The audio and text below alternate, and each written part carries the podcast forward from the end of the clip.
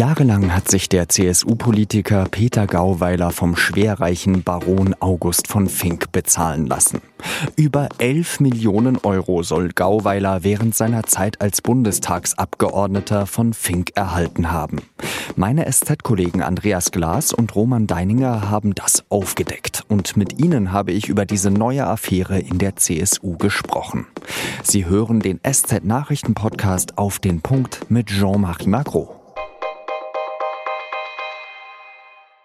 Ich bin ein richtiges Münchner Kindel, auch wenn man es vielleicht meinem Namen nicht anmerken mag. Und in München, da gibt es ein paar Leute, die alle kennen. Und Peter Gauweiler ist einer davon. Ein CSU-Urgestein, ein Polterer am Rednerpult. Einer, der nicht müde wird, gegen die europäischen Institutionen auszuteilen. Peter Gauweiler, gell, sag bitte nichts gegen die europäische Einigung. Das dazu. Meine sehr verehrten Damen und Herren, wir brauchen keine Einigung einer Flaschenmannschaft, die ganz Europa durcheinander bringt und an der guten Idee verzweifeln lässt. Das ist doch das Problem, das wir mit den europäischen Kommissaren haben. Das war am politischen Aschermittwoch in Passau im Jahr 2014.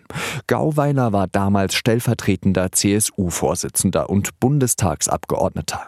Und in dieser Zeit hat er einen Haufen Geld von Baron August von Fink bekommen.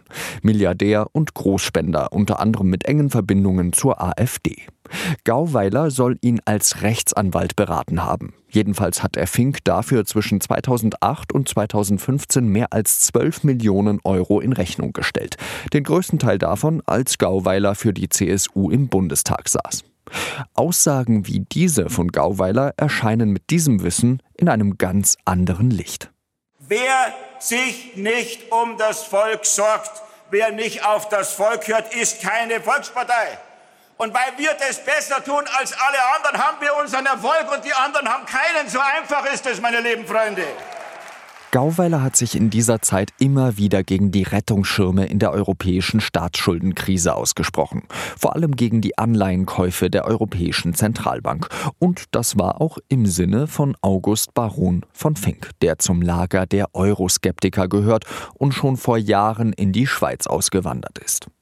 Für die CSU kommt die Affäre Gauweiler zur Unzeit. Erst vor kurzem sind vermehrt Korruptionsvorwürfe gegen Mandatsträger von CDU und CSU aufgetreten.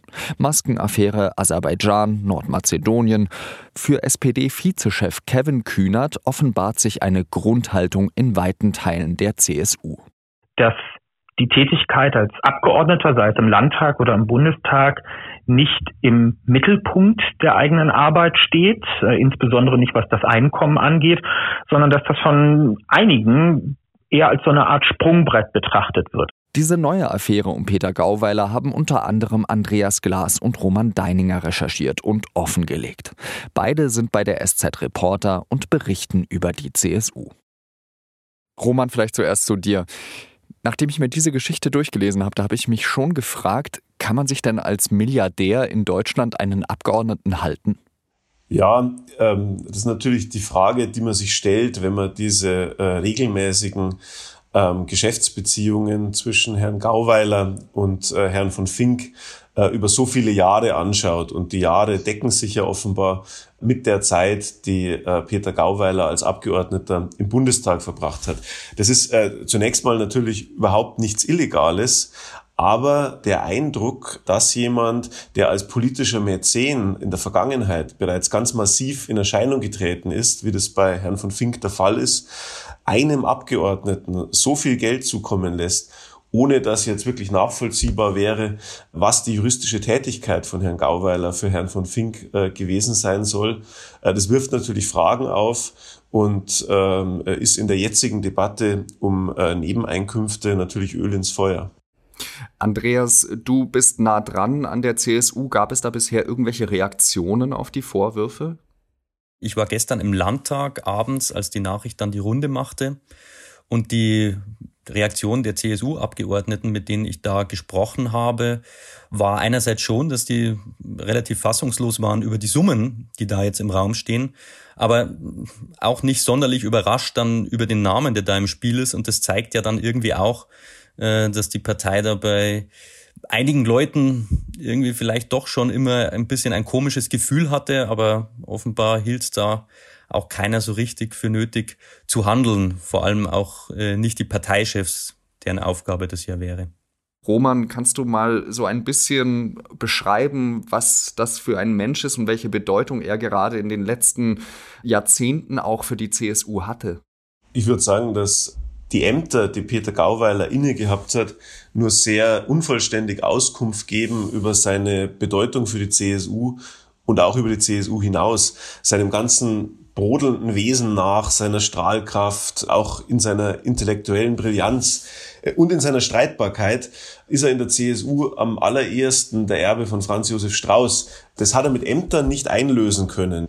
Aber er ist halt in der CSU ein, ein Stück weit ein äh, Mythos, weil er genau das verkörpert, was die CSU zu schätzen weiß. Einen, der mit der Fahne voranschreitet, der polarisiert, der die eigenen Leute begeistert und die äh, Gegner äh, abstößt. So, und diesen Status, das hat er sich erhalten, auch als er keine großen Ämter mehr hatte, als äh, Bundestagsabgeordneter, der dann seinen zweiten Frühling erlebt hat mit den Klagen gegen die in seinen Augen übergriffige Europäische Union. Genau darum geht es ja, dass dieser Baron August von Fink ja auch nicht gerade der größte Europa-Befürworter war, sage ich jetzt mal. Kannst du vielleicht noch einmal beschreiben, was das für eine Figur ist und ähm, inwieweit der eben vielleicht über Gauweiler versucht hat, an Gewicht zu gewinnen? Also der Baron August von Fink ist zunächst mal ein extrem reicher Mann. Er hat dieses Vermögen immer relativ großzügig eingesetzt, um äh, gleichgesinnte politische Köpfe zu unterstützen. Den verbindet mit Gauweiler offenbar eine äh, enge Freundschaft. Es ist absolut legitim, äh, wenn ein Industrieller äh, und ein äh, Politiker politische Überzeugungen und weltanschauliche äh, Ansichten teilen. Trotzdem ist es natürlich so, wenn jemand so viel Geld gegeben hat für politische Parteien und Zwecke wie Herr von Fink, und dann sticht ins Auge, dass über Anwaltshonorare unglaublich viel Geld geflossen ist zu einer Zeit, wo der Politiker, in dem Fall Gauweiler, exakt in dem politischen Sinne des äh, Geldgebers tätig war, dann ist es zumindest ein Graubereich, der vielleicht nicht äh, illegal ist, aber der einfach die Frage aufwirft, ob äh, die Bürger, ob der Bundestag nicht mehr Transparenz verdient hätten. Also wir reden eben nicht oder zumindest zum derzeitigen Zeitpunkt nicht über einen Straftatbestand, sondern wir reden vor allem über, ja, sagen wir es mal, äh, moralisch zweifelhaftes Verhalten des Herrn Gauweiler. Ich würde sagen, es ist natürlich legitim, Geld zu verdienen, auch viel Geld zu verdienen. Die Frage ist, ob man dann daneben wirklich äh, ein politisches Mandat haben sollte. Ich glaube, dass so hohe Geldmengen korrumpieren können, ja, und sei es indirekt, und dass man äh, solche Parallelitäten von Geschäftsbeziehungen und politischem Engagement einfach vermeiden sollte. Andreas, du hast es ja schon angesprochen, dass Peter Gauweiler Nebenverdienste hat. Das war ja schon länger bekannt. Er war ja Spitzenverdiener. Und er hat auch dadurch bestochen, dass er die geringsten Anwesenheitszeiten im Deutschen Bundestag hatte. Abgeordnetenwatch hat berichtet, nur an 36 von 62 Abstimmungen war er beteiligt im Jahr 2012. Wie schätzt du diesen Menschen ein? Naja, ich glaube, das äh, beschreibt ja die Problematik schon, schon ganz gut, weil man sich letztendlich, wenn man diese Zahlen hört, auch tatsächlich fragt, ähm, ob denn äh, da offenbar noch genug Zeit ist, äh, sein Mandat so auszuüben, wie man es von einem von einem Abgeordneten erwartet, wenn man auf der anderen Seite ja ganz offensichtlich sehr umtriebig ist äh, als, als Anwalt. Und das erhöht jetzt natürlich schon auch den Druck äh, auf den Parteichef Markus Söder, der ja jetzt auch angekündigt hat, dass er da mal aufräumen möchte, dass er da strengere Transparenzregeln schaffen möchte, dass er vor allen Dingen möchte, dass das Mandat wieder ganz klar in den Vordergrund rückt. Ja, da muss er jetzt natürlich zeigen, dass seinen Ankündigungen dann auch Taten folgen. Ich glaube, das äh, Besondere bei Peter Gauweiler, äh, äh, auch bei Alfred Sauter, ist halt, dass sich zwar oft so leicht dahin sagt, dass man anwaltliche und politische Tätigkeit trennt, aber der Fall Gauweiler führt uns vor Augen, ähm, dass das kaum möglich ist. Und äh, deswegen sollte man wahrscheinlich darüber nachdenken, äh, ob man das einfach klarer regelt und äh, die, die Möglichkeiten, diese Dinge zu verquicken, äh, begrenzt. Gerade was, die, was das Thema Anwälte betrifft, haben wir aber natürlich eine große Hürde. Äh, und das ist das sogenannte Mandatsgeheimnis.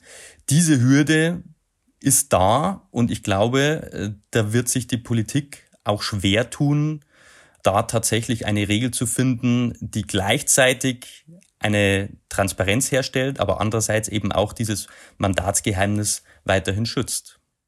Die CSU bzw. Markus Söder haben ja schon einen Zehn-Punkte-Plan angekündigt, der mehr Transparenz schaffen soll.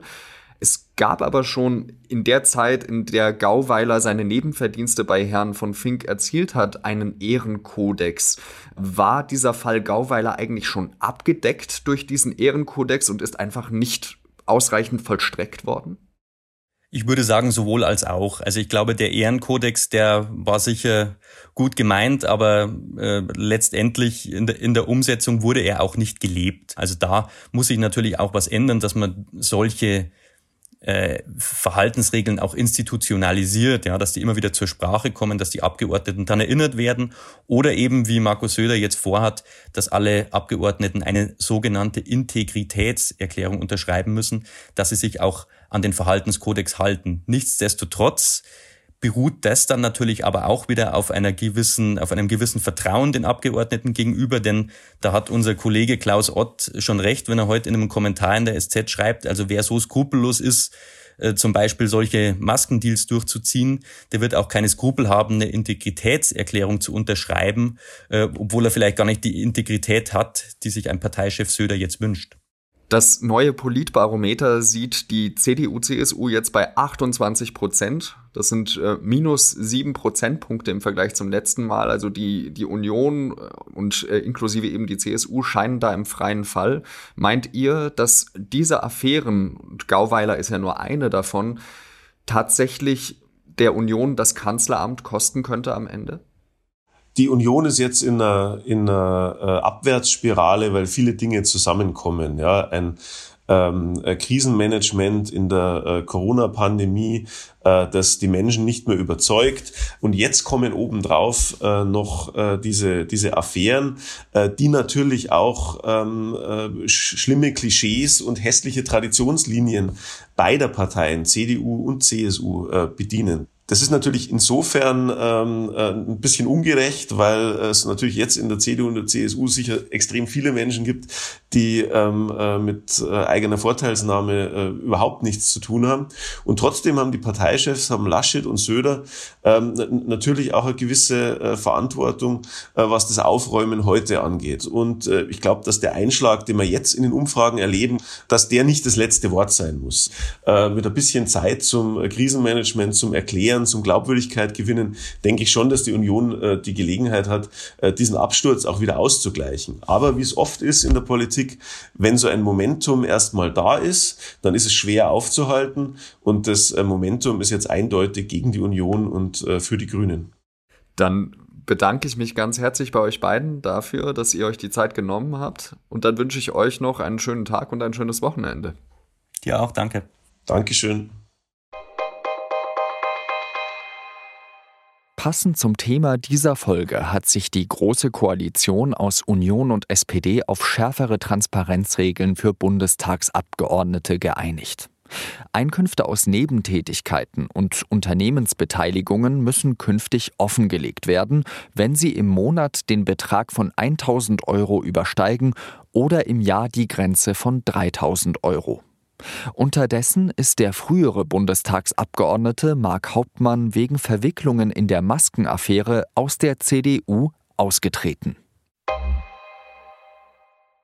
Angesichts steigender Corona-Zahlen hat Bundesgesundheitsminister Jens Spahn gewarnt, dass das deutsche Gesundheitssystem schon im April überlastet sein könnte. Die Zahlen steigen nach seinen Worten zu schnell und die Virusvarianten machten die Lage besonders gefährlich. Das sieht auch Lothar Wieler so. Der Chef des Robert Koch Instituts warnte, dass die nun begonnene dritte Corona-Welle schlimmer werden könnte als die beiden ersten. Er hält einen Anstieg auf 100.000 Neuinfektionen pro Tag für möglich.